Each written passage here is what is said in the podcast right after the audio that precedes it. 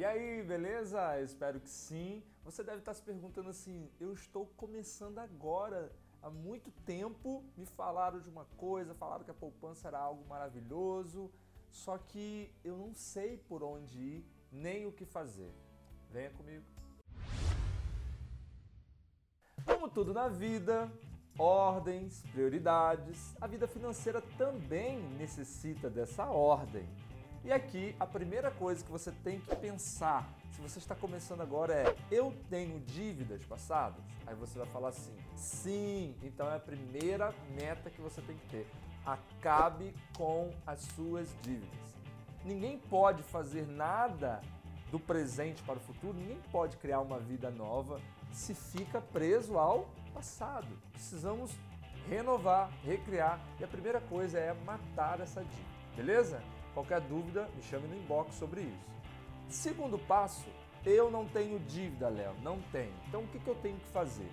Eu olho para a minha vida hoje e calculo o seguinte: eu preciso estipular tetos para todos os meus gastos. Alimentação, transporte, viagem, dízimo, seja o que você tiver para gastar, estipule no total 70% no máximo. E você distribui ali conforme o seu querer, a sua vida, a sua rotina. Se você perceber que os 70% daquilo que você ganha, por exemplo, você ganha mil reais, 70% são 700 reais, se você entender que ali você está muito justo, precisa não sei o que, gastar mais, ali é um sinal claro que você precisa de uma renda extra, que você precisa ganhar mais, você precisa diminuir o custo, você precisa de alguma coisa. Também me chama no inbox se você tivesse dificuldade. Terceiro passo. Depois, quando eu tenho isso, eu começo a investir. Esses 30% que eu estou guardando por mês, ele precisa estar em lugares com rentabilidades. Já falamos aqui que a poupança é ruim porque paga hoje menos do que a inflação. Da mesma forma que existem outros investimentos e muitos investimentos que numa corretora de valores você pode fazer da mesma forma que às vezes você tem lá um banco digital que tem um ativo importante. Mas aqui o mais claro, os bancos têm os piores investimentos, então eu aconselho não fazer investimentos com eles. Corretor de valores, como montar? Me chame no inbox também.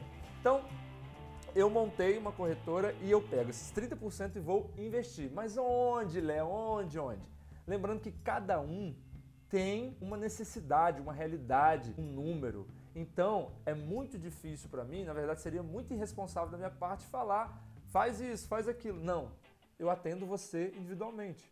Por isso que eu estou falando para você vir no inbox ou lá no Telegram. Beleza? Então, assim, investir é importante.